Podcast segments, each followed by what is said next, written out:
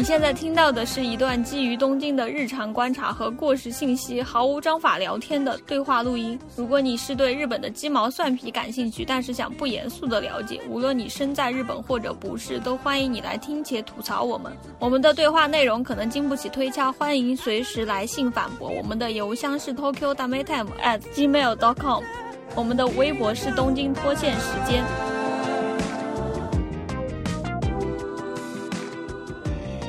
要聊什么呢？今天要聊冬天真的好冷呀。其实也不冷，不知道聊一下你们一月出去玩的经历吗？只有你有吧？哦，对，你们俩都有，只有我没有。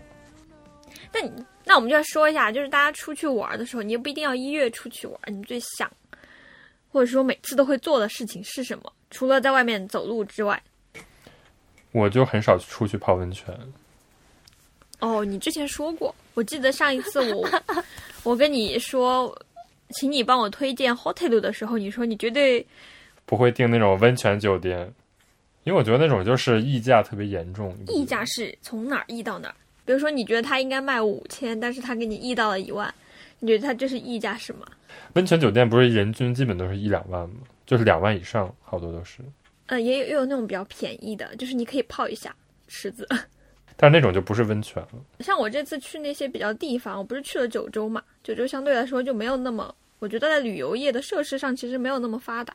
但我在订房子的时候，我就发现很多酒店它可能会房子非常非常的小，可能就九到十平米，就小到我觉得就是一个人站进去，跟着就是只能看到墙壁的这样的一个酒店，它都一定会给你附一个就是什么大浴池，然后这个浴池其实。也就只是一个池子，我觉得可能有五十平米不到，就是一个大的房间。嗯，但它会作为一个附赠条件来引诱你去订它的这个房子。哦，就是一般都会写有大浴场，然后这个时候就会作为一个这个酒店的这种特点。然后日本人确实有的会选有大浴场的。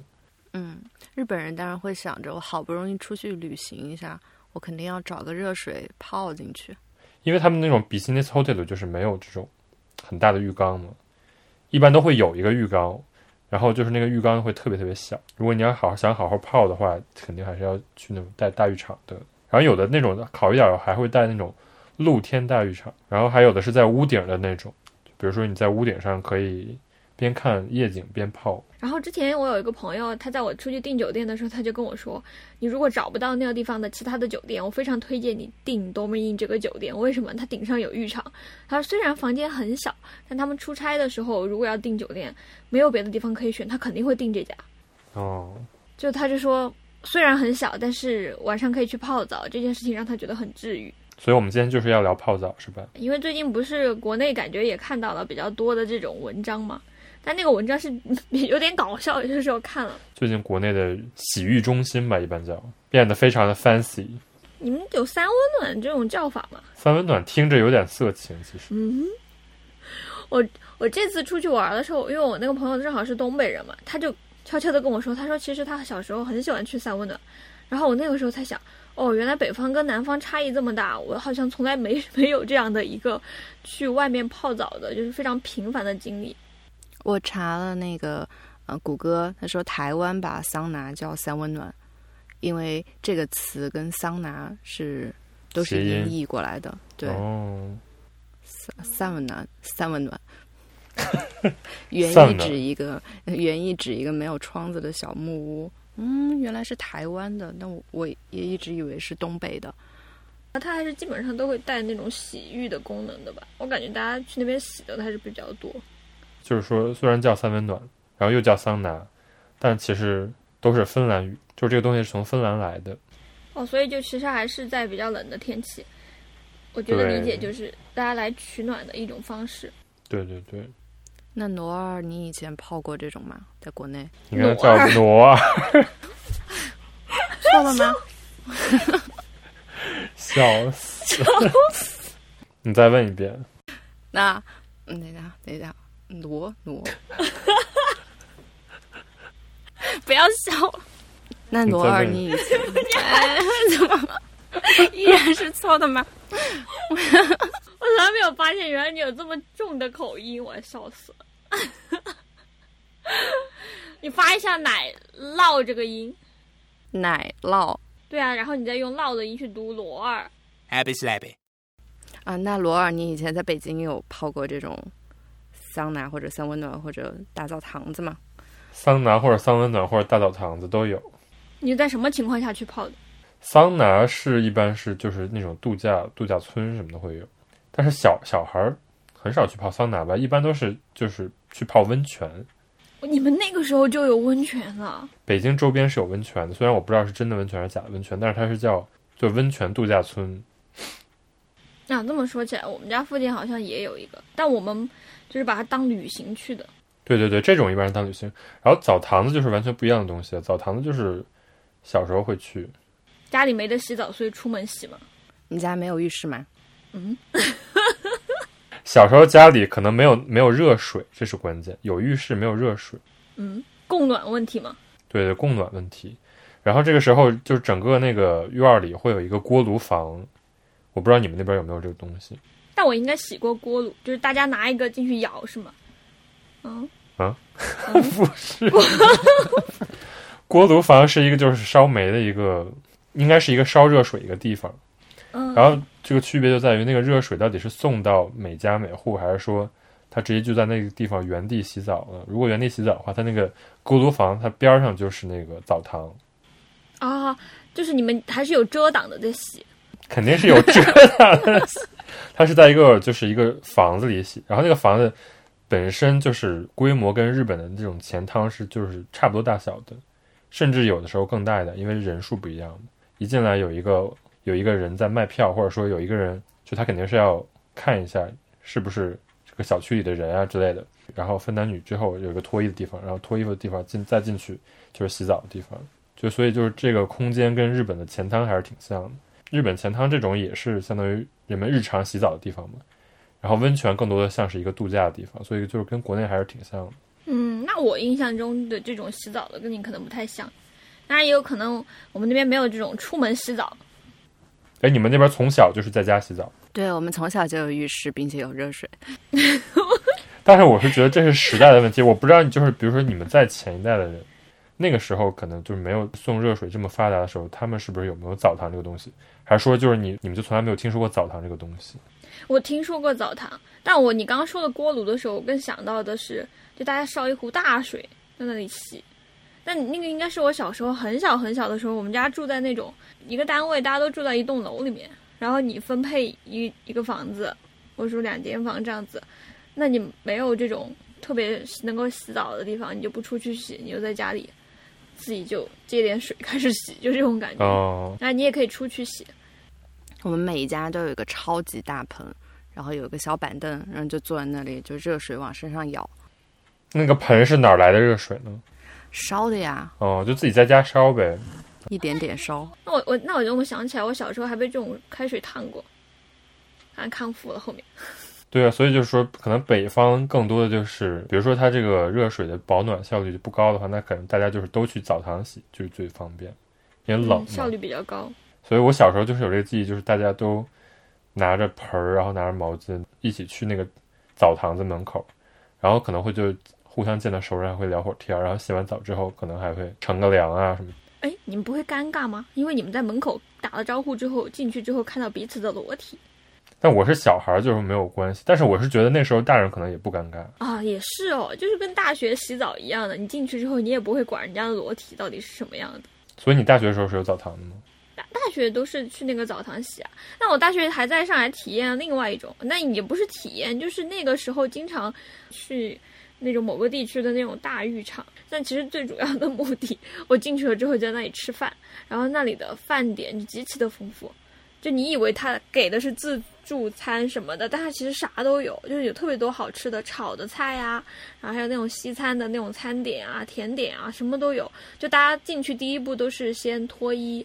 就进去先洗，但洗的时候大家不会注重于泡澡，主要就是在家里洗澡一样，赶紧洗完，然后穿上衣服到指定的地点用餐，然后你还可以玩，还有就是玩电脑的地方啊，什么都有，就还有按摩啊那些地方，就非常就是它就像一个大设施一样。你说的就是洗浴中心吧？我觉得，但人家取了一个不会直接叫某某某地洗浴中心，因为洗浴中心这名字听起来很像扫黄的哎。但是就是确实是洗浴中心，洗澡的地方，温泉酒店，温泉酒店太高大上了。你要说最近，我看最近这两三年，不是两三年吧，我太久没回国了，可能这么几年之内，我看四川这些地方也多了很多，就是这些所谓的温泉酒店，就跟山上给你开一个池子让你洗，那个就真的是不知道为什么，就是跟日本一样洗起了这些温泉。我以前泡过啊，还泡过好几家四川周边的，然后跟日本最大的不同就是一定会穿泳衣，因为是混浴吧。进去之后有一个地方换衣服，然后所有人就换上泳衣，然后我就看到周围的人就穿着那种夏天去池塘的泳衣，然后就出去了。然后是一个露天的，嗯，大部分是露天的地方，然后有好多好多小小池塘，然后每个池塘里面是不同的药，就是这个池塘里面是玫瑰，这个池塘里面是生姜，这个池塘里面是小鱼会咬咬你的身上，就好多好多好多这种小池子。你我对我刚刚想问的是，这个里边都是混浴嘛？就是男女混浴？对的，对对对。日本如果是男女混浴的话，他们也是穿泳衣的，但是比较少的。就比如说，你如果真的想去男女混浴的话，你会提前查好这个地儿是混浴，然后就大家一般男的就会拆好就会去。嗯，哎，就毕竟你是进去泡澡的，就是应该放松一下，就不想看到异性。嗯，我也能理解你。你看，你想嘛，你进去了之后，你还得素颜，这压力多大呀？那我要带个，就是带个全妆去泡澡，那真的是有一点不能接受。哎呀，但是有可能就是情侣会觉得一个人泡澡比较无聊，就想两个人去泡。如果一对情侣去泡澡的话，就是其实就是各泡各的。因为，但话说回来，唐一说的这种形式，确实我在国内见到的温泉是最多的。就以至于那个时候对温温泉，对我们那个地方也没什么温泉嘛。对温泉最大的认知就是大家都得穿衣服，但到了日本来之后就发现还是不要穿衣服，这种是第一个感受。哎，那你们第一次来日本的时候都是去泡的温泉吗？嗯，对我第一次泡是刚进学校的时候，然后跟那个研究室的同学，我们大家可能才认识。三四天吧，然后大家就一起春游出去玩儿。然后我跟他们都不熟，然后日语也不好。然后呢，就本来就很紧张，一进去他们就非常轻车熟路，开始脱衣服。然后我就不知道眼睛看哪里，然后就进去了那个池子，就还好洗澡的地方我不用看着他们的裸体。但是到了那个就真的泡的地方的时候，大家就只能。就是看着对方的裸体，然后就进入水中。然后在我尴尬的时候，突然呢，有一个日本女生就非常非常正常的开始说：“哎，你看我身上的痣会长在这个地方，平时都看不到。”然后她大概就指了自己的胸侧面，然后嘎吱窝的下边的一个地方。然后大家就开始欣赏她的痣，嗯，然后就。就大家就开始互相去展示自己身上的痣在哪里，然后就非常治愈的、非常自然的就聊起来。哎，那个时候我就觉得，哎，原来嗯泡汤这么好。然后之后呢，就嗯跟大家也熟起来了。每次出去春游或者秋游都会去泡汤。后来还因为泡汤跟一个日本朋友关系变好。你那个时候是完全没有泡过汤吗？你在国内的时候？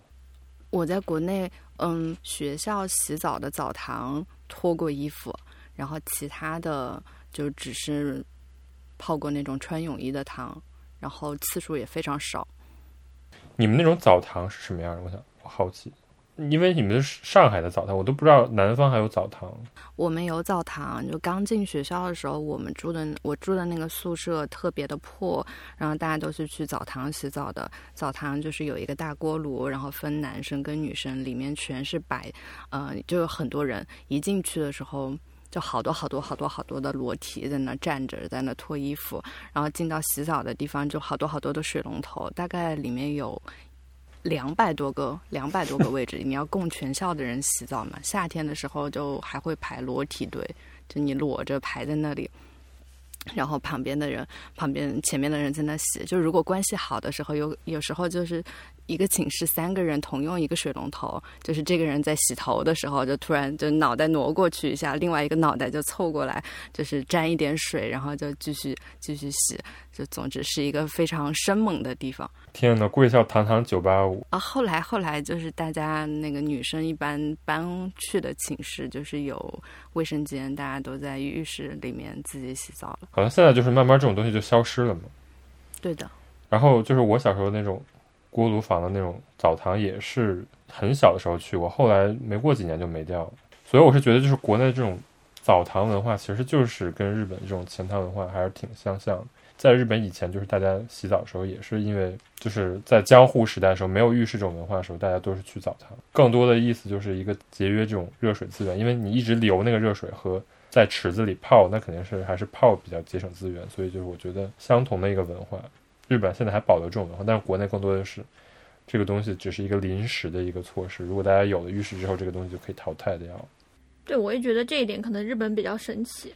如果只是因为资源不足，然后它被提出来使用的话，那现在其实我就感觉东京各自的这种私人空间已经非常发达了，但它仍然保留了下来，就很神奇啊！但我刚才就还是想说，就是去泡汤这种事情，我有一个小建议，就是你就可以想想，就别人的裸体也好，你的裸体也好，就你有的他也有，就是他也没有什么你没有的东西。Happy slappy。大家就是可能一开始也没有就是理解这种对裸体的观看性，但后面就无所谓了，就主要是得赶紧洗起来。裸体的观看性，其实我我感觉就是如果是国内那种冲澡的澡堂，反而是有观看性，但是泡澡其实也就一瞬间吧，就是如果大家都在泡，就是反而不会尴尬了。冲澡的澡堂的观看性是什么意思？一边冲一边看对方。笑声控制一下，不是很懂 你在说。不是很懂，这方向越来越歪了，要笑死了。我现在脑子里都是冲澡的观看性。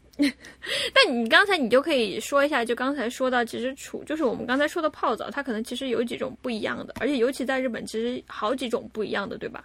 像我们说的前汤，它可能主要就是在城市里公共浴场，对，然后就可能它会分布在。很多小街道旁边，它可能就会有好好好多个一个区里面可能有很多个这样的设施。但温泉可能大家就是出去旅行。那除此之外还有，就还有那些什么叫法？Spa Center。啊，那个 Spa Center 我都没知道到到底是什么。Spa Center 就有点像 Supermarket。嗯。超级钱汤就有点像超级市场。对，它是超级多吗？就已经是钱汤变成了一个自动化的一个东西。钱汤度假村，就是一个很多个池子任你洗的那种。你们有去过斯帕森头吗？我觉得我不知道我去的算不算，像拉奎啊那种算吗？对对对，那种算啊，那种算。那那个里面就是很多个池子。对，它就是有一定娱乐性，就是它里边设施比较充实。嗯。带吃饭的比较多，然后还有一些带看漫画的，然后就是你一进去可以待一天，有的就是。就你除了洗之外，你还可以做很多别的事情。这个是可以跟国内的这种可以吃饭的洗浴中心可以对应上的，而且你刚才说的这种池子很多，它一般就是在某个大型的综合的商场的楼顶，然后非常的方便。你看我之前去的那个拉奎啊，它就在后乐园，后乐园就是大家之前来东京看演唱会基本上都会去，它就在东京巨蛋旁边，然后这种就非常方便，它就基本上就是在城市成为城市这些夜生活的一部分。那除了这个之外，还有你看他们会分，比如说一个酒店它有温泉，但这个温泉它是露天风吕，他们就叫这个。让我去过最，我要说，我之前去过最无语的，也也不能说无语吧，就是那一趟还是挺开心的，因为跟朋友一起去的。但那一次就是我就是盯着露天风吕，而且我觉得我选温泉从来都不会失手。那次非常的失手，因为我就看到他的照片，就是一个小桥走过去，然后在森林当中，我就心想，哇，这个露天风雨真棒啊！然后你知道它是什么样露天风雨吗？那个旅馆它就在山路旁边，然后呢，它的那个旅馆本馆，然后就在那个路的上空架起了一座桥，你就想象一下，在两山之间有一条小溪，然后那个小溪顶上有一块小地，然后那个地可能不到六平米大小，他在那里搭了几个石头，然后把那个。围起来，这就是它的露天风吕。然后它还写着这个是所谓的卡西 K 利，就是包场嘛。确实是包场的，因为那里面也进不去几个人。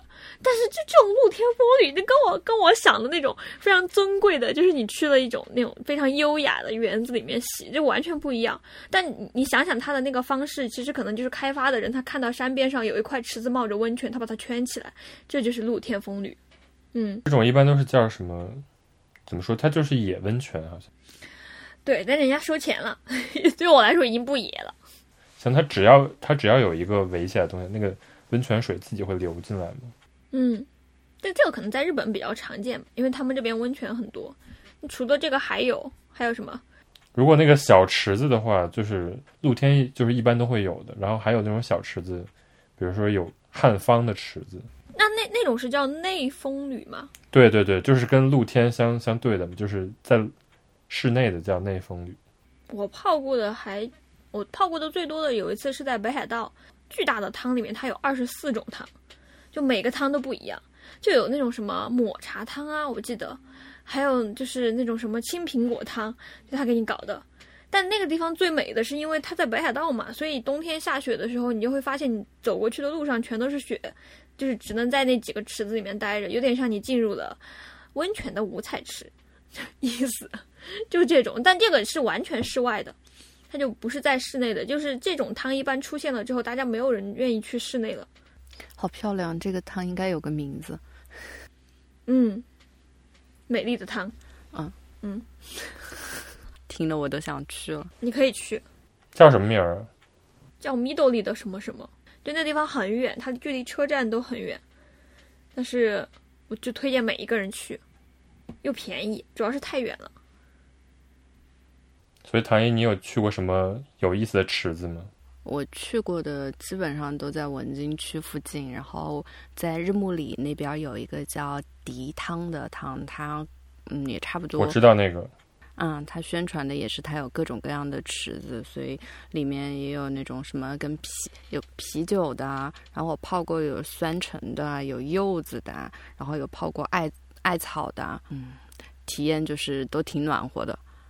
没有什么别的体验。我我泡过的最奇怪就是那种泥汤，就是它那个汤整个是黄色的，你们知道吗？我没有泡过，在哪儿？你在哪儿泡过？在练马那边有个叫九松汤的。哎，你是专门去泡的吗？对对对，那个是我来东京就是比较早去，因为它当时是新开的，然后。我一看那个地儿新开的，然后我就去了。因为东京很多就是这种，它叫什么什么汤，实际上就真的是热水。但是那个九松汤，它就是标榜自己是从地下抽起来的温泉，然后就是你泡泡在里边，就是能闻到各种就是那种硫磺的味道吗？矿物的味道，对对。嗯，就是你说的那种很臭的，就野腐漫天、漫天漫地都有的那种味道。九松汤好漂亮啊！对，九松汤挺好的一个汤。然后我还泡过那种比较。最常见的就是碳酸汤，因为它里边就会一直冒泡。那种有治疗功效吧？你泡到里边就会感受到那个泡泡在打你的身体，就是有一点按摩的感觉，可能。想泡了。然后还有那种电汤。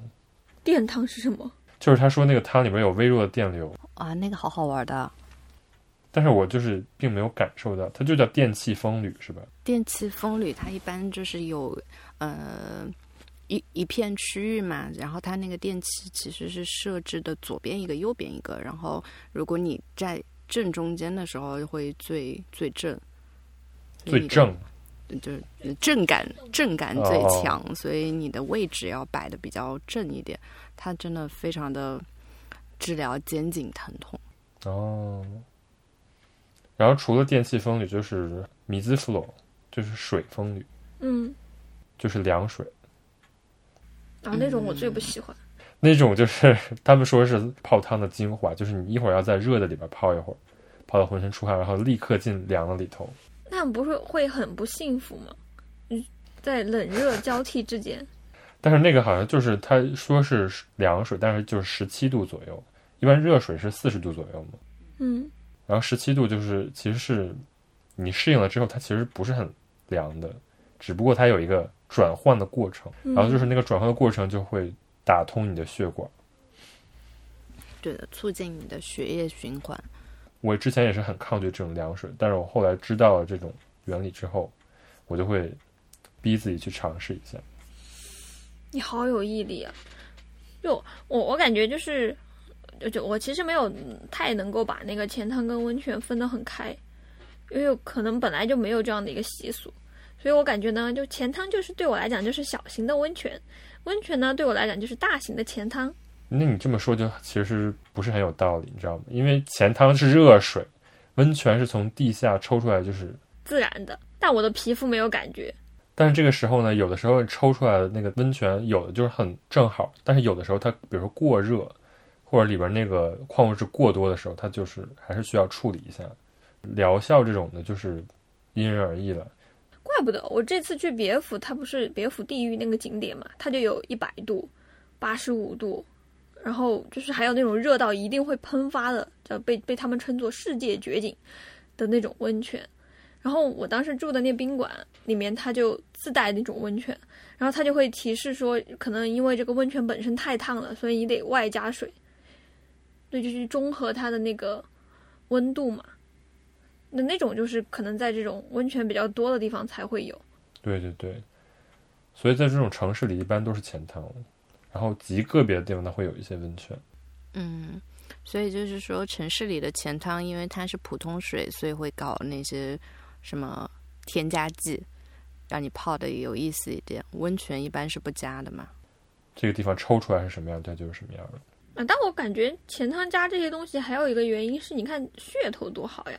嗯，对。就我记得我们昨天看那个高原寺的那个小山汤，他给自己做的那个日历，不就会提示说今天是日本酒的汤。嗯，高级化妆品的汤，我就这样就想觉得说，那这种汤出现了之后，我肯定会因为它的噱头，我想说，虽然我不指望它，我泡一次汤就改变我的人生，但我看了，但我可能泡了之后呢，我可能就还是会想要去这个地方体验一下，那它目的就达到了嘛，就这样子，它就能把它推广出去。我今天去了那个高原寺的小山汤，怎么样？今天是什么？今天是可乐的汤。哎，真的是可乐的颜色吗？就泡泡，它就真，它就是可能真的加了一点点吧，就是它不会加太多。那那加哎，那我就反而想说，那这种汤是不是我家里自己也可以做？就我找个缸放上。你是可以做呀，那你就做吧。我不要打破这种幻想。所以，所以我更多的觉得，就是钱汤它不光只是泡汤这一个行为，对我们每个人家里都在日本不都是有浴缸这个东西？但是还是有很多人出去泡钱汤。对，因为家里的浴缸它其实是容不下多人的，它更多的就是是有一个大家一起泡的感觉了。是会有，你包括你这么说，我也想起来我之前住的那个房子，它有浴缸的时候，你现在想起来利用的最多的反而是当时因为我们上学上很晚嘛，然后我有个朋友就有半年的时候，基本上隔两三天他都会住在我家，然后晚上我们没事儿做就会去泡汤。就其实他在的时候，反而那个浴缸的利用率是最高的。然后大家在泡汤的时候，你可以打游戏，呃，有人就比较娴静，会在汤里看书啊这种啊。那我们那个时候主要就是就是浏览一下社会热点，然后就聊天。俩人在浴池里。对啊，两个人在浴池里啊，就虽然很小，但是很快乐，社交的空间。然后我这次不是出去玩嘛。然后跟我一起出去玩的那个朋友，其实因为每天在外面的那些时间啊什么的，虽然都是两个人一起，但其实你出去玩的时候，你也没有那种坐下来好好对谈的时间。就我们可能比如说在开车的时候会讲一些，但是开车的时候你也没有那么多精神去跟人家聊你自己的那些人生话题，特别奇怪。而且我越觉得越越好的朋友，你反而越不会。就是刻意的制造这种时间去跟他聊天，那反而就是我们出去在宾馆里面，就晚上出去泡汤的时候，你可能就在那里待个十五分钟、二十分钟，诶，但就是很自然的，就当当当大家都变成那种裸体的时候，然后我们基本上都是晚上去嘛，你就黑黑漆漆的时候，你反而就很自然就会开始讲，诶，我最近有什么什么事儿。然后又发生什么什么事儿，这个样子。然后聊完了之后，又很搞笑的，就是出门了之后，我们就再也不会聊这个话题了，就回到房间就开始各自做各自的事情，或者是说点别的。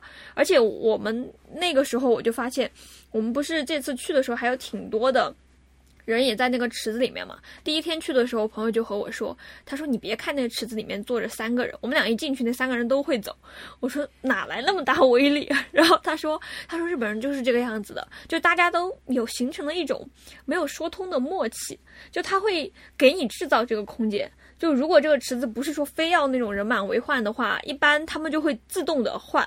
就你来了之后呢，看到你跟你跟你的朋友两个人，他们就会离开。然后同样的下一个人进来之后，你不自觉的就会受到这个影响，你就会觉得啊，我要我要我要离开，我不用跑了，然后我就走了。就这种，就反而就是这种池子看起来非常的公共，但是还是能够给你们制造一个就是自己就是这种很私密的这种交流的空间，所以我觉得是很难得的。就出去泡汤的话，跟你在家里每天坐在那儿洗澡，确实是挺不一样的。嗯，对，就是以前不是说像吃小龙虾是一个非常合适的一个社交活动嘛？然后我这次就是在泡汤的时候就觉得，感觉泡汤是比吃小龙虾更适合的一个特别交心的社交活动，因为因为是裸体。对，因为是裸体，而且吃小龙虾你还得动嘴嘛，所以就经常就是吃着少啊，这个好吃，这个不好吃，你多吃点。然后，但是你已经在钱汤里，你什么衣服都没穿，你裸体都给人家看过了，就是来都来了，看都看了，那就讲一点就平时不会讲的事儿吧。而且你没法拿手机。对，对，我觉得反而在这个年代更有更深的意味。就他会让你强制的，你可以出去跟人家说：“哎呀，啊，刚才我在洗澡，或者我在泡汤。”你就可以自然而然的放下手机。根本就是你在里边没有事情可以做，只剩下一张嘴。那你也可以看看星空啊！但我真的是个瞎子，就是我根本看不清楚。对，因为你连眼镜都不能戴，是吧？但我这里就要你严重推荐我之前在别府住过的那个旅馆，就那个旅馆，它的所有的公共的这种。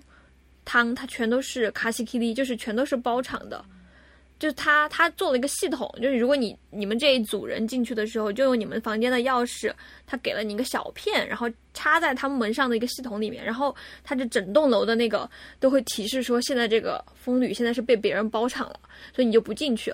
然后这个宾馆，因为它一层楼可能就一户，就是一共三层楼，就一共三户，所以。每一个房子里面都带有自己内带的那个温泉，所以基本上它就能够保证说，大家去用这个公共温泉的时间是比较分开的，并且是能够保证你的那个使用时间的。所以他当时我泡的那两个都带了两个那种可以看到星空的露天风吕，然后本来是进去的时候是不会戴眼镜的，但是那天就很开心的，嗯，把自己的手机跟眼镜拿了进去。你还是把手机拿了进去？拿了进去，反正都包场了。对啊，然后我其实是想看星星。那天晚上星星特别大，平常在公共浴场的时候，那个顶上都是瞎子。公共浴场你也可以把眼镜戴进去，但是它就会起雾，主要是。对，就是会非常奇怪，他们会紧张。有有有可能，他们确实是会紧张的。那你，但那那我就再说一个我的体验，就是我之前说的是跟我朋友出去嘛。那我其实刚来日本的时候，我就是第一次不是泡的温泉，我是泡的汤。然后我当时泡汤是因为我那个时候太想去直岛了，所以一来日本我就跑到直岛去玩。到直岛的时候，其实是因为我住的那个民宿没有地方洗澡，所以那个民宿就说：“哎，我们隔壁有汤，你就去洗。”然后我们就拎着那个包就过去了。然后那个。那个门口就说你没有带浴巾的话，我们可以卖给你。然后那个时候我不知道这个汤是由大竹生朗，就是由一个艺术家专门做了改造的嘛，啥都不知道。我走上去就买了两根那个文化纪念的毛巾，然后我就也不知道怎么办。但是就看到周围的人都很规矩的时候，进去不是要把自己的房把东西给存好。然后我还当时还在想到底要拖到什么程度，以及我当时的那个头发是不是应该绑起来？就女孩子会有很多那种。考虑的点嘛，我都不知道。然后我进去之后就看我旁边，结果就发现我旁边全都是当地的那种中老年人，就。外面有很多游客是来看这种艺术设施的，但是正儿八经就是每天都跑进去泡汤的，就只有当时跟我朋友住在那里，可能三天左右，就是每天都没有地方洗澡，你就只能进去泡。然后进去之后呢，就是那些人想跟我们搭话，但我当时日语不好，所以我其实并没有跟他们讲到话。但我看大家在里面都是那种，就是哎，你今天怎么又来了？哎，我认认得你的肉体，就是这种感觉。然后你就发现，其实对当地的那些人来说，可能泡汤就是他的。生活的一部分，然后我可以比如说我今天去泡汤，我真的是住在那儿的话，那我就跟这个地域的人，我可能泡着泡着，我们就泡出了感情。就可能出了门之后，仍然就是各走一边。但是在泡汤里认识的人，你可能出门了之后，你在这个地方，诶，大家聊着聊着，它也是一个那种，就是有这种叫什么呢？信息交换的作用。就我会知道最近有什么，你可能平常根本就没有时间，就是这么远去跟你打招呼。所以我觉得，就是这种钱汤也是现在。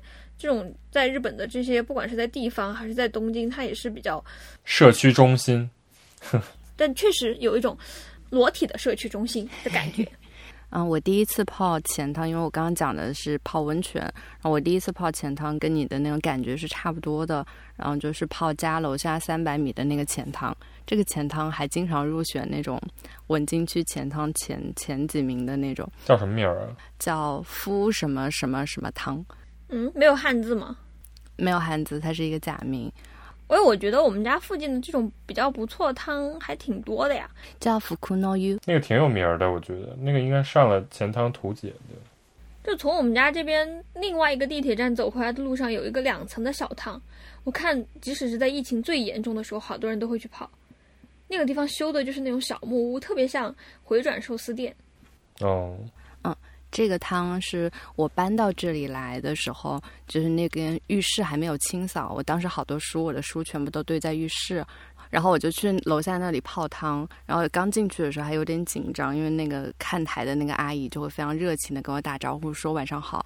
然后我就付了钱就进去泡，发现里面全部都是社区的人，就有一些老奶奶，然后有些阿姨，有一些小孩，然后他们就非常开心的在那里很自然的聊天。我我当时因为我刚初来乍到，然后就一个人在那里比较小心谨慎的去泡，然后在也是没有戴眼镜，然后我记得有一个场景是我在非常氤氲的那种水汽里面，就看到呃有两个阿姨，她们洗澡的时候就旁边是有隔间的，嗯，就有隔板的。两个阿姨他们在隔板的左右洗澡，边洗澡然后边聊天。然后这个人说：“哎呀，我带了一个大概是沐浴乳或者是什么，你要不要试试？”然后就侧过身，然后递给旁边那个人啊。然后我就觉得怎么那么的，怎么那么的温暖，然后就是这样的一个感觉。然后我觉得啊，原来这是一个非常非常有那种社区公共性的一个地方。然后最后我走的时候，他们大家都会给我说晚安。但我真的觉得只有女汤才是这样，男汤就是大家都是吃，大家都是沉默的，你知道吗？真的吗？我今天去小山汤，就是里边没有一个人说话，但是就是大家都在默默的泡。就是在男汤里边，如果说话就真的有点奇怪，就那个空气感是不一样，你知道吗？然后大久保那边是就是有个叫万年汤，也是前两年刚开了一个挺新的汤。那个 Amy 她说她去了，因为那边大久保那边就是韩国大妈比较多，她就说。里边韩国大妈就是会没事捏捏他的肉啊什么之类的，哈，开始品鉴肉体，就是都是韩国大妈，就是在里边就是就是聊的特别嗨。但是我觉得男汤肯定就不是这样的。那那我刚才说的，你有我也有这种心理战胜法，可能不太通用了。你还得被捏，对呀，大家还会品鉴你的肉体。因为那边可能就是，比如说中年比较多，就是他很少来年轻的，然后来一个年轻，大家就会围上来。我也只是听他说的啊，就是男男的这边绝对不会有这样的。被你描述的，怎么有一种狼群的感觉？说，哎，今天来了一只新的，我们去看一看。就是每个人上手摸一把。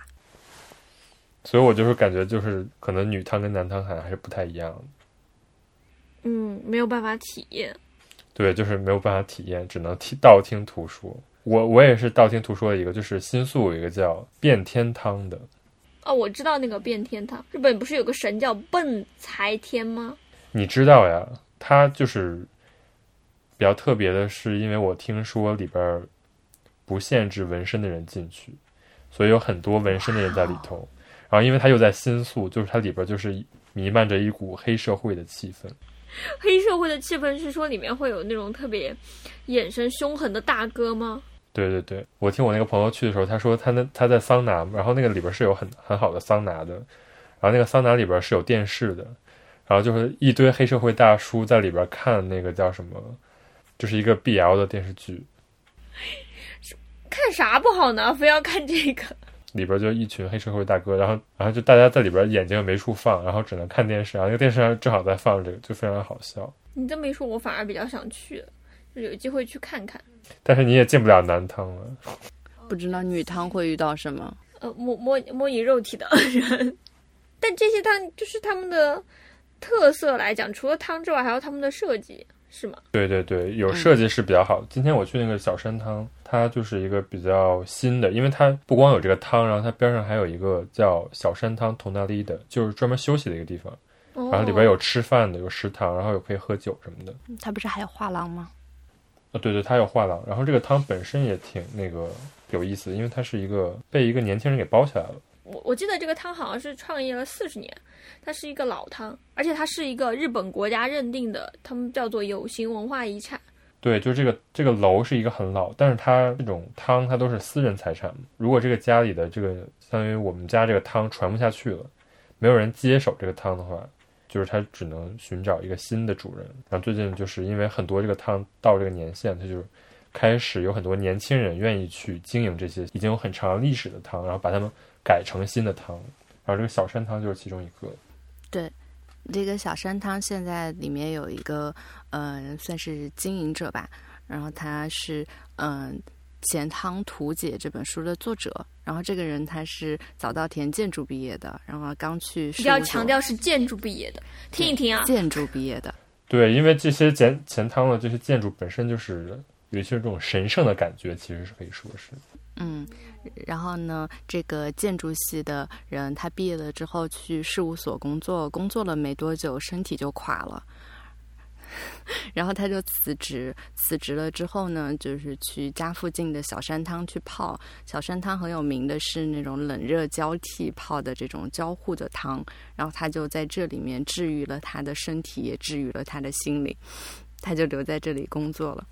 然后他现在就把这个汤改的非常的受年轻人欢迎。然后我今天去的时候，基本都是年轻人在里边泡。嗯嗯，这种就是年轻人。呃，就面向年轻人，然后又有这种社区性的汤，还有一个类似的是喜乐堂。喜乐堂是有一个团体叫 Tokyo Cento，他们经营的，然后他们经营的故事也挺有趣的。呃，是先是有一群人，他们搞了一个这种钱汤的这种文化发信的网站。然后搞得还挺好的，然后这个喜乐汤的原来的店主会觉就觉得他们有点搞不下去了，然后发现这个团队的人，哎，你们挺喜欢钱汤的，要不要真的来经营一下看看？然后就把自己的喜乐汤交给他们经营，然后现在这个呃，所以这个 Tokyo Center 就运营着这个喜乐汤。啊，这整个算是这个网站加上这个汤，还得了二零一七年的 Good Design 奖的这个什么区域沟通发展组的一个奖。他们的路子就走的差差不多，就经常会举办各种活动，办一些展览，出一些周边，然后搞一些什么音乐现场呀，或者来说落雨呀，然后咖啡车呀这种感觉。包括那个小山汤也是，它就是也上了今年那个商店建筑的封面。就是它已经成为一个不光是一个泡汤的地方，也变成了一个就是吸引大家平时没事儿来那个聚集的一个地方。我今天去小山汤，一个比较大的一个感感想，因为它里边就是把这个钱汤的所有的符号都做得非常的怎么说现代，然后以及明确吧。钱汤它。以前的空间可能是比较昏暗的，今天去的时候就会发现里边特别的明亮，就整个前舱特别的。当然，就是因为它重新装修过的一部分原因，还有一部分原因就是它有一个特别大的墙。一般这个特别大的墙都是要画一个很很 很大的一个富士山的一个图的嘛。嗯。然后今天我去看的时候，他就说这个图被重新呃找那个专门画钱汤富士的这个画师重新来画的。嗯。就是他当时不是有租毛巾什么的吗？嗯，然后里边所有人拿的毛巾都是非常的鲜艳的那种颜色，就是把这个整个这个符号性做的特别强。所以，我就是今天一个比较大的感受就是，日本人在做这种嗯日常的文化的保存，他就非常重视这个文化的表现。怎么说呢？你说钱汤这个东西就是一个泡澡的行为嘛？泡澡行为它可以做成一个文化，它就是做的非常的显而易懂。嗯。嗯，个人觉得，就是日本人在思考他的文化的时候，他就经常的在思考怎么把这个文化给别人看。所以，就是比如说这种钱汤里的富士山，所有钱汤它有一个统一的一个空间结构，就是它不断的在加强一个人对这个文化现象的一个印象，就是他们非常强的一个方面吧。因为我就是刚才我们也聊的就是国内的这种澡堂嘛，你想它就是本身这个空间结构上是一个非常相像的一个东西，嗯，但是你想谁会就是把洗浴中心当做一个什么文化来传承，是吧？嗯，日本人的思考就是他会觉得就是这个东西我要把它抓起来，然后把它表现出来，就是他把这个文化的表面功夫做得特别好。当然你说表面功夫就是有一定贬义，但是我个人是觉得就是他们没有把这个文化当做一个很深奥的东西，要藏起来的那种。对，要要藏起来的。而且而且我是觉得就是他们随便捡一个东西都可以当文化。嗯，这倒是。对的。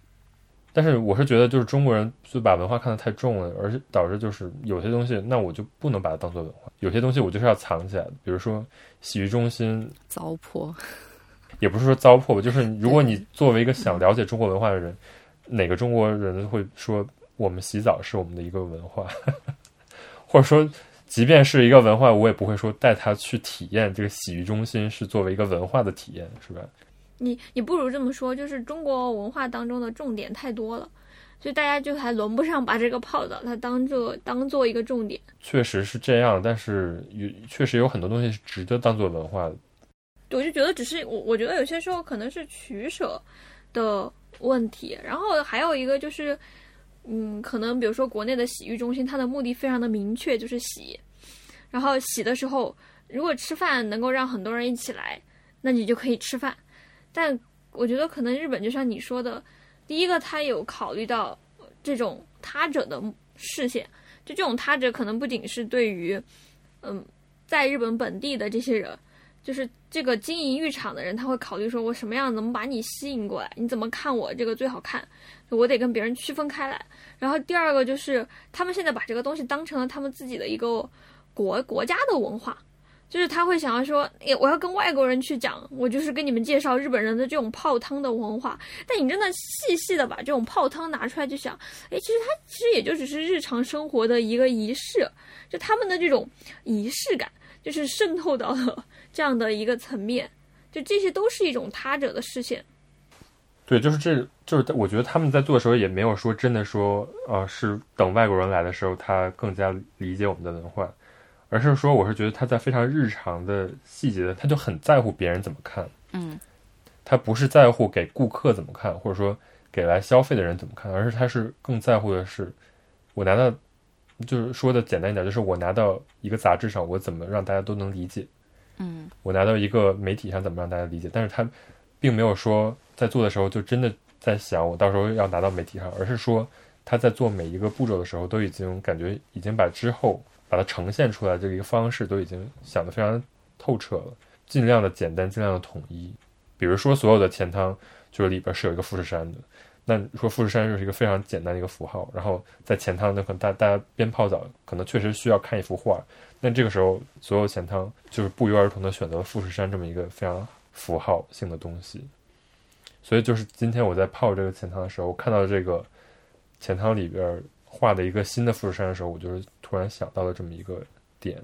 嗯，好像不是所有的人都能有资格去画这个画的。对对对，然后就是他是专门从事这个叫钱汤富士的这个职业，然后他干了五十多年。那个富士山底下就是有写这个画这个富士山的人叫中岛胜夫，然后他现在有两个徒弟，就是他的徒弟才能画这个富士。然后大大家如果有钱汤想重新画自己里边的富士山的话。会找他或者找他的徒弟。我之前看过一篇文章，然后说现在画钱汤的富士的这种职人就已经要绝迹了，全日本可能就只有几个。他的技术有什么特别的地方吗？他其实就是一个挺简单的一个事情，但是如果我们现在要深究的话，估计也没有办法深究出来。对，我觉得比较不懂，就是说他们就是第一个是他故意的把这件事情保留下来，那就意味着这件事情其实。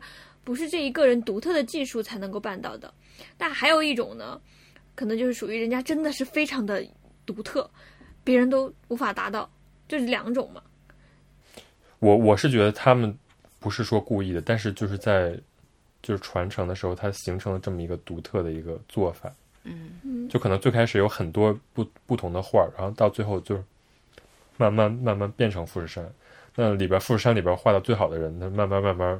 就只剩下他一个，嗯，那就是等于说，被架上神坛了之后，如果现在比如说我说我要去画这个富士山，别人就会有一种你没有资格，你得去跟这个人拜师。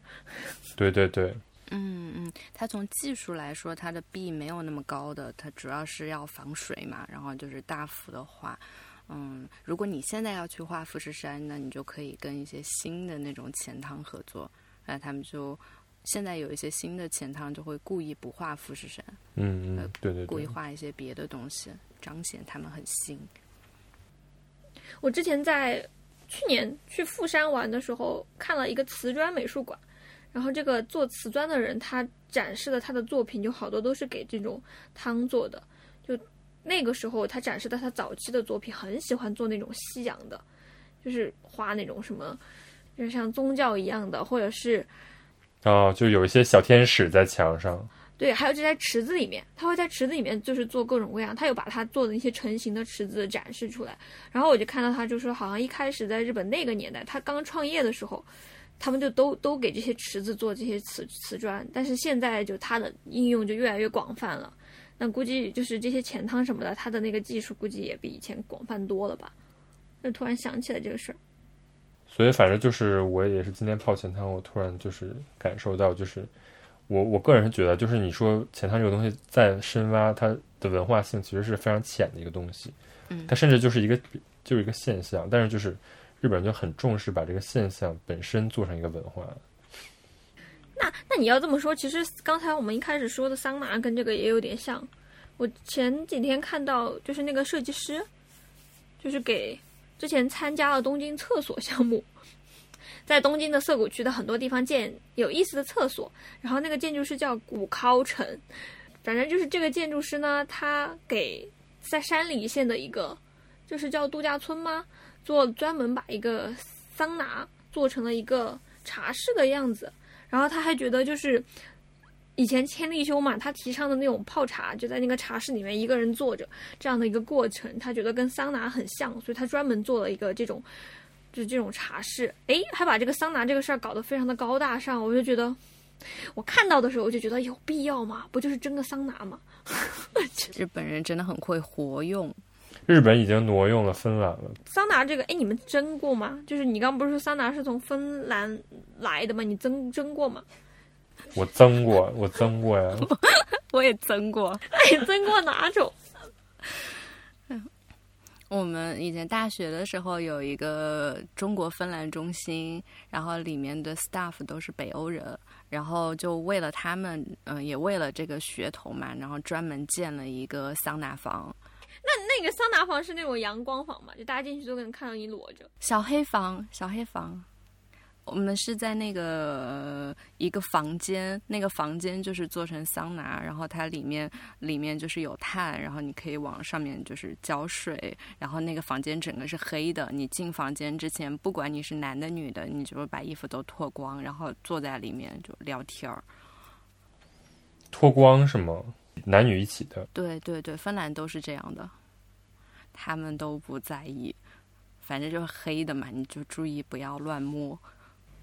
嗯，上班的时候就真的看到那些那个 staff，就有一些嗯管理者，然后他们就上着上着班，哎，突然不见了，然后哎，原来是去蒸桑拿了，非常的惬意。哎，我听说真正的就是正宗的芬兰桑拿。出来还要就是立刻泡进凉水里，是吧？嗯，是。然后你们那个是有的吗？我们那个是没有的，我们那个就是冲一下。就是一般的那种真正的桑拿房，就是真正的芬兰桑拿，他们就是建在湖边的，然后就出来以后跳进水里。对对对。哎呦，他们真是太喜欢跳进水里。那我还看到过，就是他们有跟我说，是出那个桑拿要要拿一种树枝敲打自己。对对对，驱邪呀！我没见过。然后现在就是很多都是里边有一个人要拿着毛巾使劲扇你。这个仪式怎么这么好笑？就是把那个石头附近的热量扇到人那边，但这种一般是那个桑拿房已经比较大了，就是一般是芬兰那边可能就是一个非常小的小屋，那那个热量肯定很快就散开了。对，然后但是比如说在那种商业的稍微大一点的里边，就可能需要一个人在那扇。这种就不叫桑拿，这种叫 l o 旅，就是日语，他们就是说芬兰式的桑拿叫 lolu，就 lolu 就不是桑拿。哎，最近不是说这种东京就很流行这种芬兰桑拿吗？对，就是他们就是有普通桑拿和芬兰桑拿，然后就是这个概念就非常诡异。还有一个叫 lolu，就是专门找人扇你和不被扇的区别。那我去的现在就是有两个新修的宾馆，都拿自己有芬兰式桑拿作为噱头。芬兰式桑拿的特点就是有一个石头，然后你要往上浇水。然后对于日本人来说，普通桑拿就是一个蒸桑拿机，就是那个都是机器里出来的热风。就一个房子里面，然后进去了之后，其实你能感觉到并不热。没有有很热的，有很热的。我们每次进去的那个都还好，可能我遇到的不太热的。对，有的有的热的就是八十多度的那种。嗯，也有六十多度，也有一百度的。对，有的那种就是你进去以后就会觉得浑身着火。啊，对啊，我有进过那种特别热的，然后我就觉得我坐在那里就开始演画皮，就感觉脸 脸皮在往下掉，然后我就拿一个那个我的毛巾，然后就盖在自己的脸上。当我觉得我真的快不行的时候，突然发现，那你为什么不出门呢？我就正准备走了嘛，我就觉得不行了，我都快站不起来了。然后看到旁边那个阿姨，她拿着好像拿着一个冰块，然后在敷自己的脸。然后我就问她冰块从哪儿来，她说她那个旁边专门有一个地方有放着那个冰块，就是让你敷脸的，美容的功效。那我懂了。嗯，对的，我出来就变成了周迅。什么鬼？你要是桑拿，就是蒸桑拿这件事情，在就是现在在东京就流行嘛，大家就叫它萨嘎兹。萨嘎兹，我就觉得，你刚刚那个古花城做的那个桑拿房叫茶室，就是它其实就叫萨斯，就跟茶室是一个发音。太喜欢玩谐音梗的国家了。然后去年有一个电视剧叫萨斗，就是就是茶道的那个谐音，就是萨斗，但是它也是。然后它也是桑桑拿之道，对对。然后它的海报非常的裸，就其实它讲的是三个裸体男子坐在海报上笑。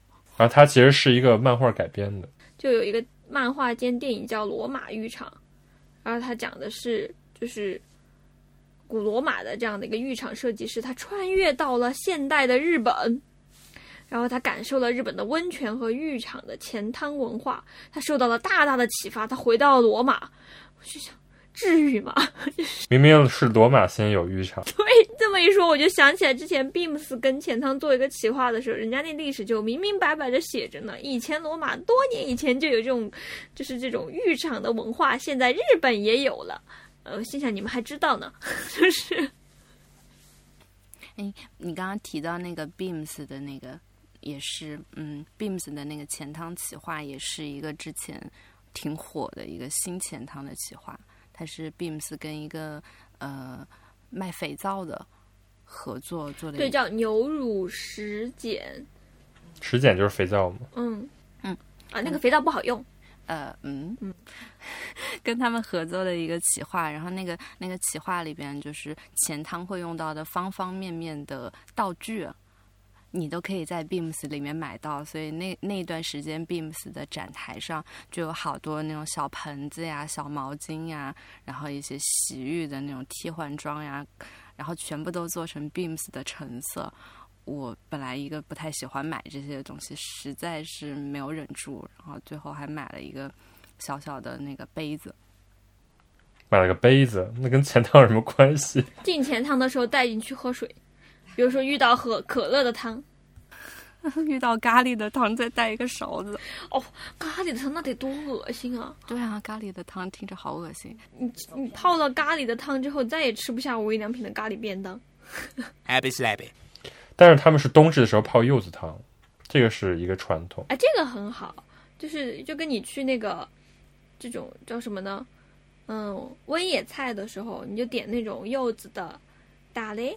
就是我觉得是异曲同工之妙，能感受柚子的美妙，有什么关系吗？你泡了柚子的汤，身体感受了柚子的味道，然后你可以让你的胃也感受一下柚子的味道，跟咖喱不是一个道理。这个不成立啊，咖喱怎么可以？咖喱是颜色恶心，我不想说，咖喱是你整个人被卷进去，那不是一种感受。之前去那个青森，那个不是还有苹果汤吗？哎呀，想又想出去玩了。那苹果跟柚子这种都属于你用在那种护肤化妆品里边，你都觉得很正常，它味道很好闻。但是可乐、咖喱这种，嗯，还有日本酒的汤，日本酒还行。我今天去那个小山汤里边，它是每天都在换的。然后我看到它有一个 calendar，上面还写着有那个金的汤，就是金酒的汤，还有梅子的汤。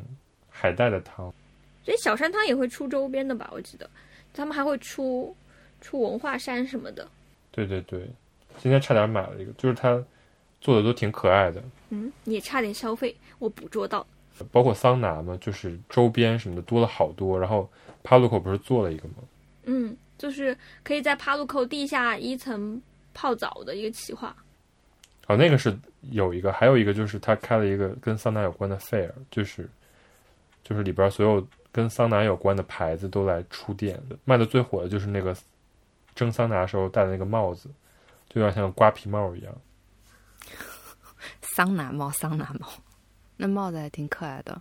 所以我就想说，其实你看这些意外的形成了一条产业链，就不是意外的，就是故意的形成了一条产业链。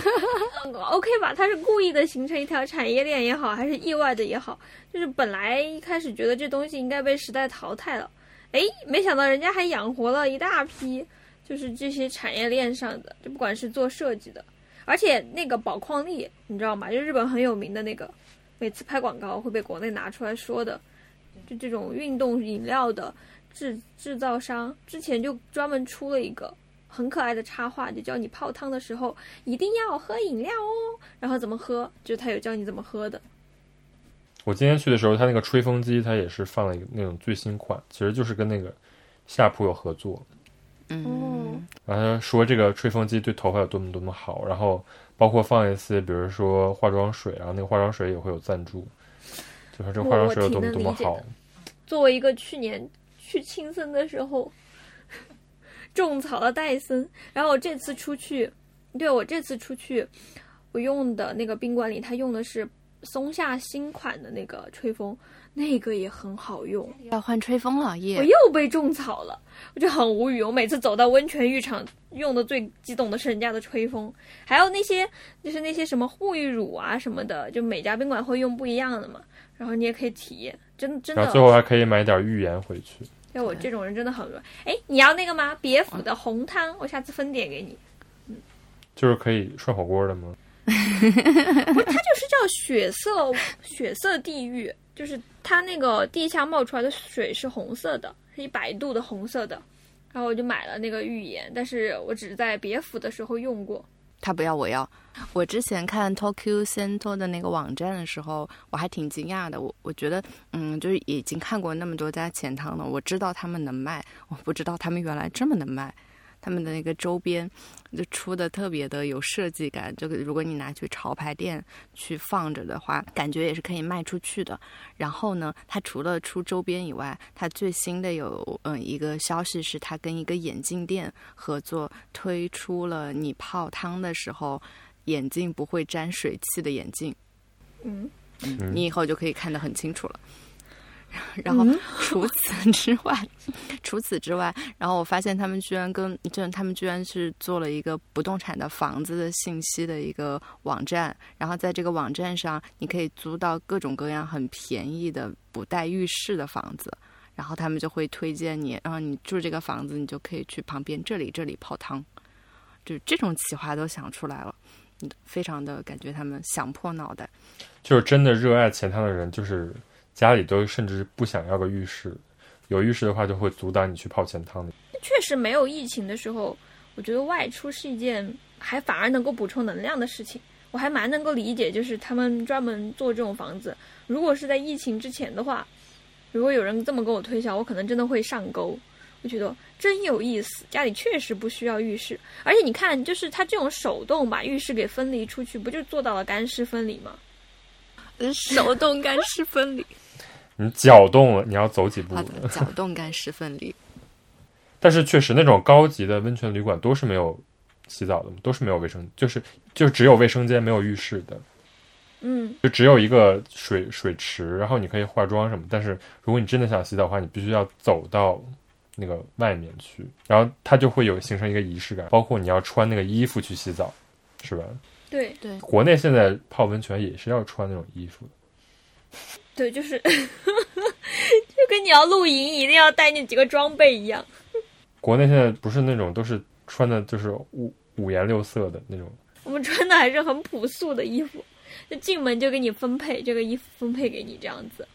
对对对，然后就是，但是它那个颜色一般都很迷，你知道吗？巴啦啦小魔仙感觉是紫色的，北方的话，最主要的活动是搓澡。对啊，我刚刚就想问你，小时候有没有帮旁边的人搓过澡？那这属于就是虐待儿童，你知道吗？嗯，四川话的搓澡在方言里面叫搓夹夹，夹夹，就是搓了很多那种渣渣出来，啊，你不就不要把它翻译成你就不要把它 翻译出来了。但是日本人是不搓澡的。对啊，我就不知道为什么日本不搓澡。因为我我我是觉得，就是泡汤对他们来讲真的是一个仪式，就你会喜欢这样的一个仪式的。包括你在进门的时候，第一个你一定要把你的鞋给锁好，你的衣服放在外面，然后衣服都脱在这儿，然后你裸体走进那个浴室，然后你带了浴巾进去的话，一定要顶在脑袋上，就你得把这些步骤一个一个的做完，然后到最后那一步，你走进这个空间的时候，你就跟这个水靠在了一起。就至于说你真的有洗的特别干净的那种嘛，我觉得在日本是没有的。但你在国内的话，大家就会想说，那你为什么要花这个时间去泡汤呢？嗯，那不就是有有人就会说啊，我其实是为了出去洗澡，就是洗的比较开心啊之类，他会有一个目的。但是我感觉现在就是在日本，日本哪怕那些年轻人他自己出去泡汤也好，还是自己在家里泡汤也好，自己泡家里的浴缸，他都是有一个仪式在的，就得把这件事情给完成。你可能就今天有三个时三个小时，在这个三个小时当中，你是不会看手机的。你一个人待着的时候，你就会一个人在那里，就是会我就会进行一个自我的整理，就是会有这种很奇特的体验，因为这种仪式的产生，我觉得这是它很不一样的地方。我有个同事，就是他每天一定要在浴浴缸里看一部电影。真好哦！我真的不能在浴缸里坐那么久哎，但我以前就是家里有浴缸的时候，我真的每天都会泡一泡，就是我我我是觉得不一样。然后还有我一个同事，就是他说他经常会在浴缸里睡着，啊，那个是太累了吧？然后醒来以后那个水已经凉了。然后他就着凉了吗？我最开始听到就会觉得很不可思议，就是那种在水里泡俩小时，那个手不都泡起起皱了吗？我小时候特别喜欢泡浴缸，然后我会泡到那个整个手掌心都起皱。是观看自己有一个蜕皮的过程吗？嗯，就小学的那个时候，就大家就会觉得家里有一个浴缸真是太太酷了，对啊，太奢侈了，然后就想天天去那里泡着。然后到了大概过了七八年后，浴缸就不流行了，浴缸在我们家就变成洗衣服的场所。你说的是那种就是一个木盆儿吗？不是，不是木盆儿，就是一个瓷的那个浴缸。我感觉在北方就家里真的很少有人会有这个东西。哎，真的吗？我认识的就是就是那个时候叔叔阿姨家里面人人都是这个浴缸。因为我感觉北方那个水就很容易凉，你知道吗？嗯，你想接一接一缸水，然后接完了，然后你还没去泡呢，它已经凉了，然后这个时候你又再补点热水。但是日本那个比较好，就是它有一个叫叫循环系统，对对对，嗯，它还会说话，嗯，就是那种高级的缸，它还可以，就家里的那种高级缸，它就会可以自动设定，你回家之前它会帮你调好温泉水。就我去甚至觉得也不是说高级缸嘛，我觉得日本很普通的那种房子，它都带这个功能。就是像刚才说，我觉得就入浴这件事情，它就已经变成了一个很重要的仪式。一旦一个人啊，他在一天二十四个小时当中，他体验了两个小时这种裸体的时刻，他应该还是很难忘怀，就是自己跟自己裸体相处的这一刻的。因为我觉得一个人待着的时候，你你其实很自然的，你就不会去想很多事情，它不会出现在你的脑海里面。我第一次体会到这一点，就是去年去大海的时候，然后在海里面潜水。就那个时候在海上，其实你也不能带手机，你肯定不能带，带了下去就没了。然后呢，你也没什么别的事情可以做。但是你在那个海水里面泡着的时候，你其实自然而然，你就会想一些其他的事情。对，或者是说有一些事情自然不会出现在你的脑海里面。就很多以前我在岸上觉得很重要的事情，在那一瞬间它就自动消失了。我就觉得你去泡汤的时候也会有一样的感觉，就你其实有很多想说的事情，在在那一瞬间你觉得也没有什么必要要说，就这个样子。然后你要是每天都有这样的一个时间，其实就还对自己来说就会觉得比较珍贵，是一个对对自己的心灵非常有益的一段时间，不光是对自己的身体有益。那你这么说，它是很珍贵的，能够跟自己独处的时间。就是如果你不是出去跟别人待在一块儿的话，不是说很多人说在冲澡的时候很有灵感，但我觉得泡澡可能就是把这个冲澡的这个几分钟拉到一个小时长，三小时灵感时间。对，所以就最好还是不要拿手机比较好。我之前在看那个，嗯，东京，嗯，钱汤，嗯，在看那个钱汤图解的时候，它里面有一篇就介绍钱汤，就还蛮打动我的。他介绍的是五藏镜的一个叫镜南浴场的一个汤，他他那个描写就是他特别累的时候，然后他就会直奔这个钱汤。那个浴场有一个桑拿，但那个桑拿特别长又特别小，嗯，因为一般的桑拿就可能是一个空间，然后或者是有好几排座位，它是只有一排座位。桑拿房呢，它会播一个非常轻柔的钢琴曲，就着这个钢琴曲，它的原话是，就感觉像放过了自己的念头一样，那种温柔的感觉就渗进了自己的胸口最深处。感觉突然变成深夜电台，对，就我感觉要距离那个地方很近才行。但是，一说到要距离那个地方很近，感觉家附近的任何浴场，感觉好像都能够有这样的一个效果。那他刚才说的这种小桑拿，我之前出去玩的时候，有一家那个酒店，它的温泉旁边也有桑拿。但我那个时候觉得桑拿很好，是因为我其实要去室外泡那个露天风吕，冬天我觉得挺冷的。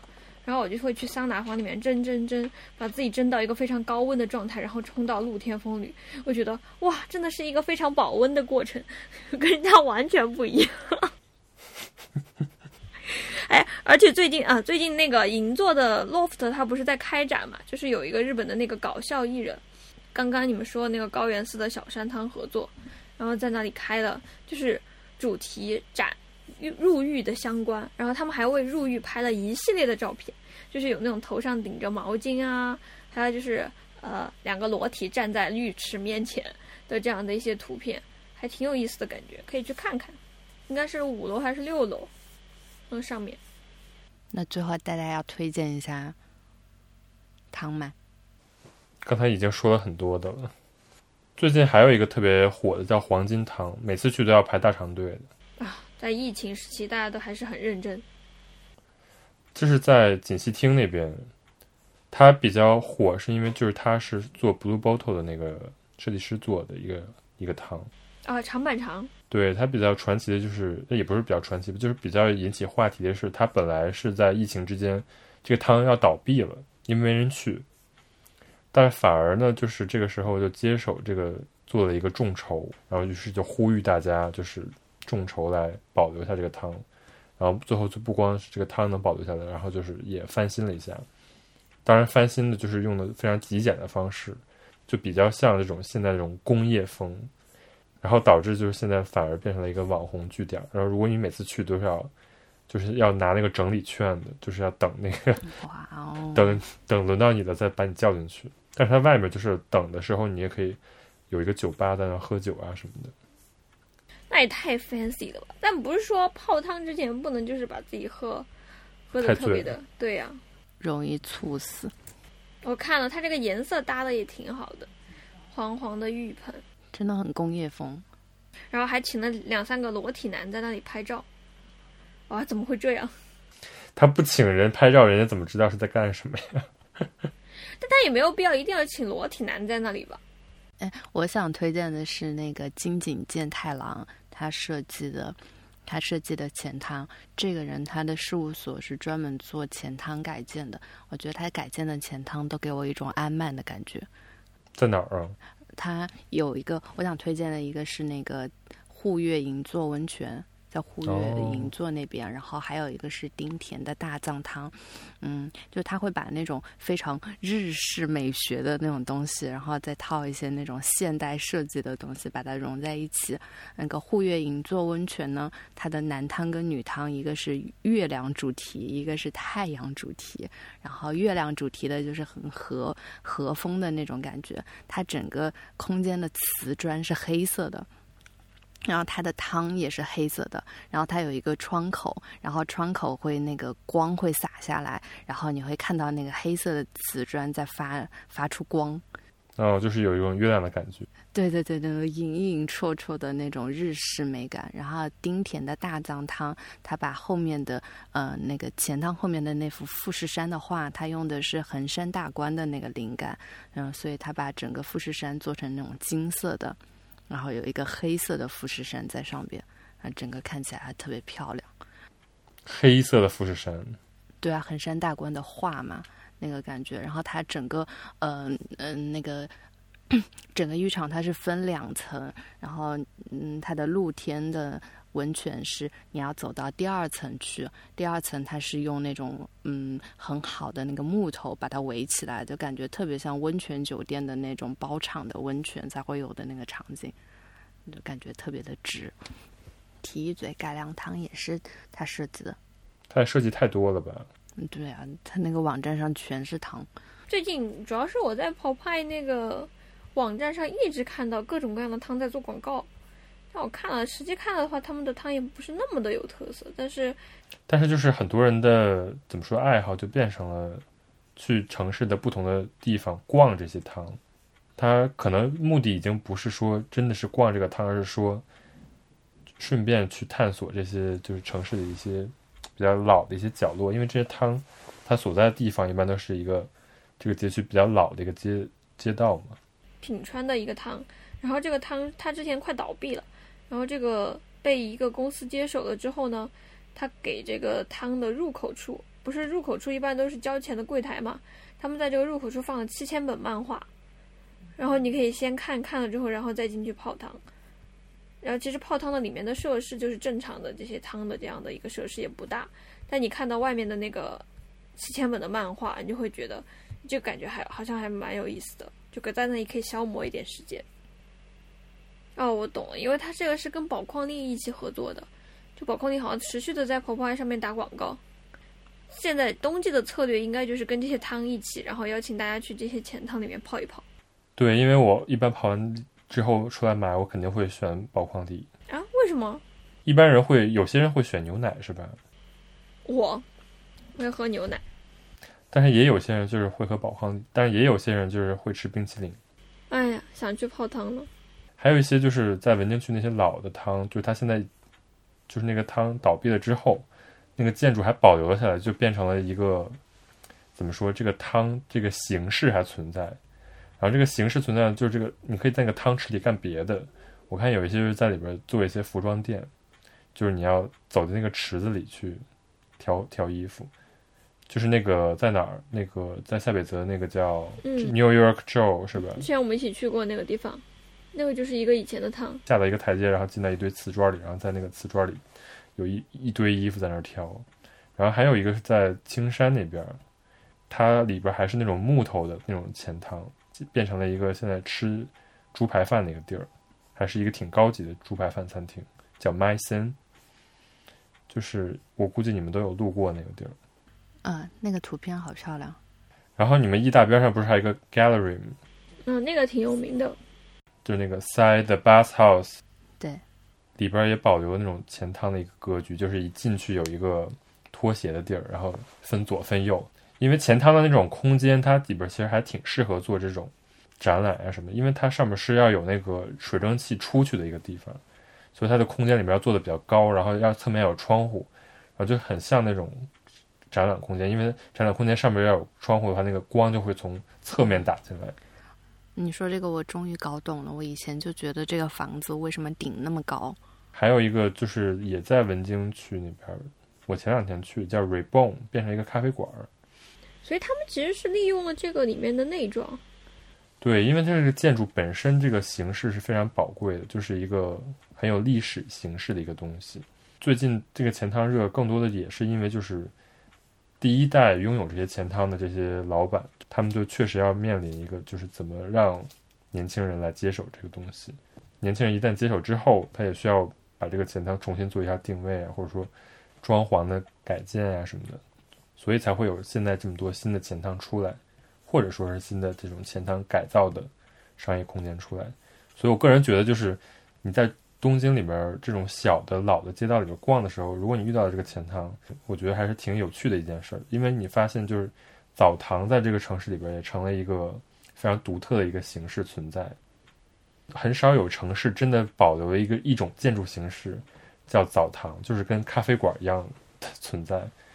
所以就是，而且而且大家会真的去逛这些澡堂，就像逛咖啡馆一样，就感觉这个城市里多了一种新的隐秘的一条游览路线的一样。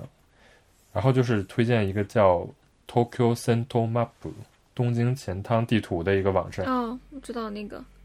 就像我，比比如说你在这个城市里，就是想找一些这种逛，同时要有一些体验的这种路线的话，你通过就是把不同的咖啡馆啊和钱汤结合起来，然后就把它们连线，就成了你一天的一个小的一个行程，觉得还挺有意思的。包括有时候，比如说你在一天中安排一个行程的时候，你你有一个小时的空闲，比如说吃饭前多了一个小时，吃饭后多了一个小时。你就可完完全可以安排，就是去跟朋友去一个附近比较有历史的一个钱塘，这是一个很好的思路。然后我之前也有那种等新干线的时候，你去了个钱塘吗？对啊，我你与其在车站里边等着，你还不如就出去泡一个汤。哦，你还真的很厉害。但是我当时是在北海道，就是真的附近啥都没有，然后又特别冷，那这个时候就是真的觉得，那还不如泡个汤。对。那个汤你泡完了之后，还会有一个马萨吉的那个沙发，然后你再你再投一百块钱日元，又可以享受一下马萨吉，就非常爽。我我还是比较愿意，就是住的房子附近有这种钱汤的，而且如果不是疫情这么凶险的时候，还是很很希望就是日常你能有脱离这种家的空间，可能还是因为家太小了。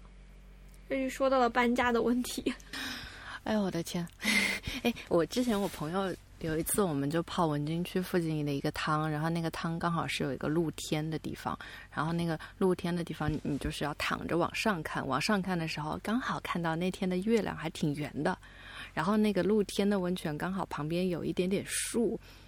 嗯，可能是他旁边，也可能是那个空间里有一点点树，然后整个人就感觉是你是在一个很嗯躺着的一个感觉，然后仰头在看天上的树，然后我朋友就说啊，感觉好像在旅游啊，明明是在家附近的地方，但感觉去了一个别别的地方，对，嗯，对对对，就是有一个脱离现实的一个一瞬间，不算疫情的话，去钱塘就是一个小成本的旅行。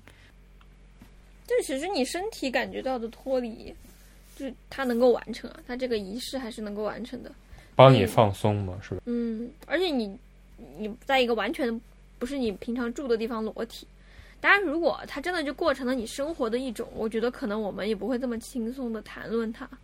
就如果你每天的日常就是，比如说你加班加到十二点回来，你还得去钱汤泡澡，我觉得那可能会有点崩溃，还不如就是过上现代人的生活。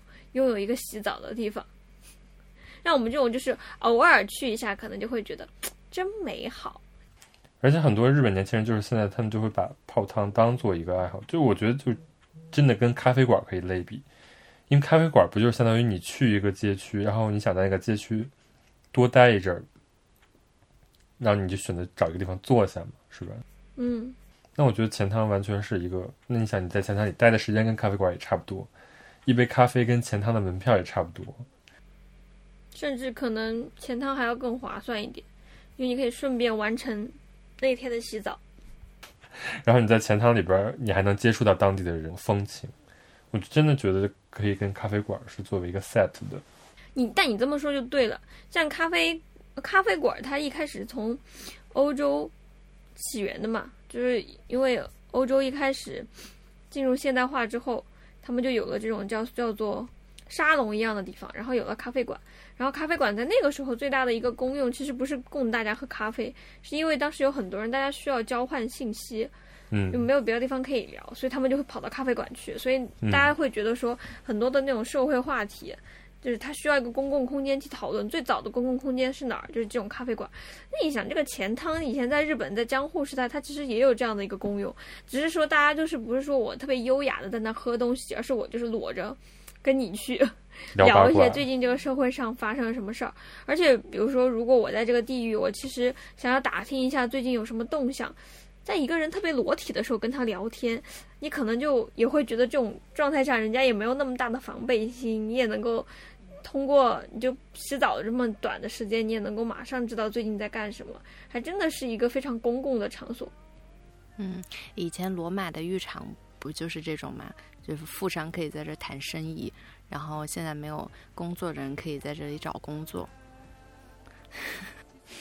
那你们那你们也可以去钱汤该找找工作。啊，我们我们有工作了。哎呦，那就希望它发展的越来越好。如果就是以后有那种连锁钱汤出现，就跟连锁的星巴克一样，就每年可以出那种。但我觉得那种反而没有什么意思，就是要的就是这种不一样。一个当地的人在经营的这种地方。可以打造一下，我觉得钱汤是可以持续关注的。就像你说的，现在那个越来越老、越来越多老钱汤，它面临着抉择。去年就是多了很多，你看去年就是有个 boom。我今年有去京都的计划，让我去京都探索一下有没有什么汤。对你就可以参考那个《撒道》那个电视剧，它里边就介绍一些京都的汤。我就看一点裸体的男子，然后再看一点有旅游有用的帮助。大叔的挑选一般都是没有错的。你看《孤独的美食家》。好的，我学习了。我最近瞄上了那个星野在京都开的那个小的宾馆，感觉还不错。那祝你旅游愉快，祝你暖暖和和，好的，祝你身体健康，祝你平安喜乐。祝我明天把这个播客剪完。 「敵の向くまま